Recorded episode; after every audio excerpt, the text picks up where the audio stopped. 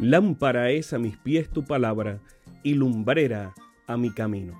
Salmo 119, 105.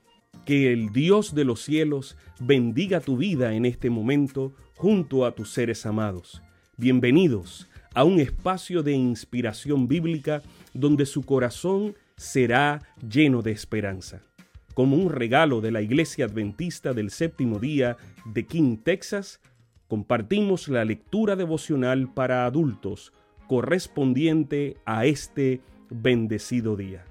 Pablo, reavivado por una pasión. Autor, Pastor Bruno Razo. Que Dios te colme de misericordias en este preciso instante. Oremos.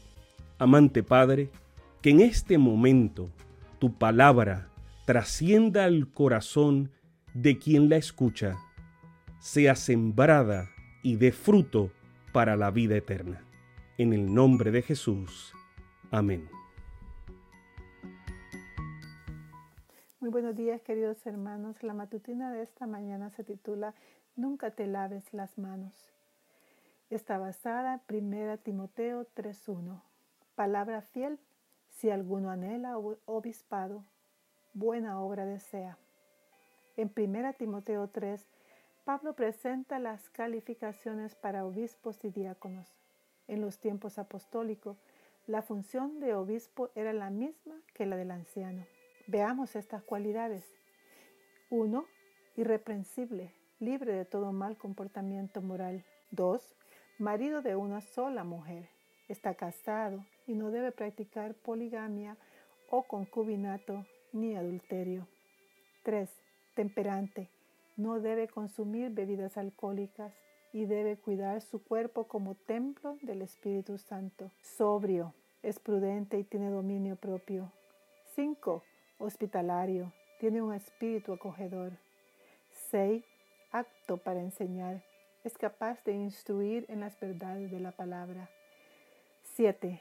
No es violento, no es belicoso y tiene un carácter conciliador y pacificador. 8. No es avaro, no ama el dinero. 9.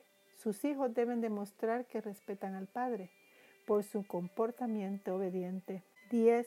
Buen testimonio. Merece el pleno respeto y la confianza de todos, incluso de los que no pertenecen a la iglesia.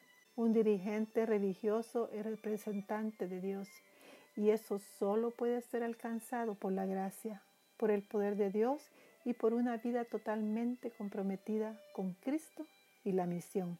Todo organismo sanitario recomienda lavarse las manos con frecuencia, pues es indispensable para cuidar la salud. Sin embargo, quiero plantear otro desafío. El mundo vive lavándose las manos en el sentido de falta de identidad, integridad y compromiso. Muchos son seguidores de un tal Pilato. Percibió la verdad de Jesús, pero le faltó valor para comprometerse se lavó las manos, pero nunca la conciencia. Perdió la gran oportunidad y patentó para siempre esta triste expresión como símbolo de falta de compromiso, determinación y coraje. También hoy muchos viven lavándose las manos. ¿Acaso no nos lavamos las manos cuando nuestra vida no refleja las cualidades enumeradas por Pablo en este capítulo? ¿No nos lavamos las manos cuando nuestra vida no está construida en la comunión y gastada en la misión. Por eso, mientras practicamos la orden de la Organización Mundial de la Salud OMS de lavar permanentemente nuestras manos físicas, practiquemos la orden del maravilloso Salvador OMS y nunca te laves las manos. Las manos generosas son manos poderosas y las manos que se cierran para orar son manos que se abren para dar. Que el Señor les bendiga, queridos hermanos. Tengan un buen día.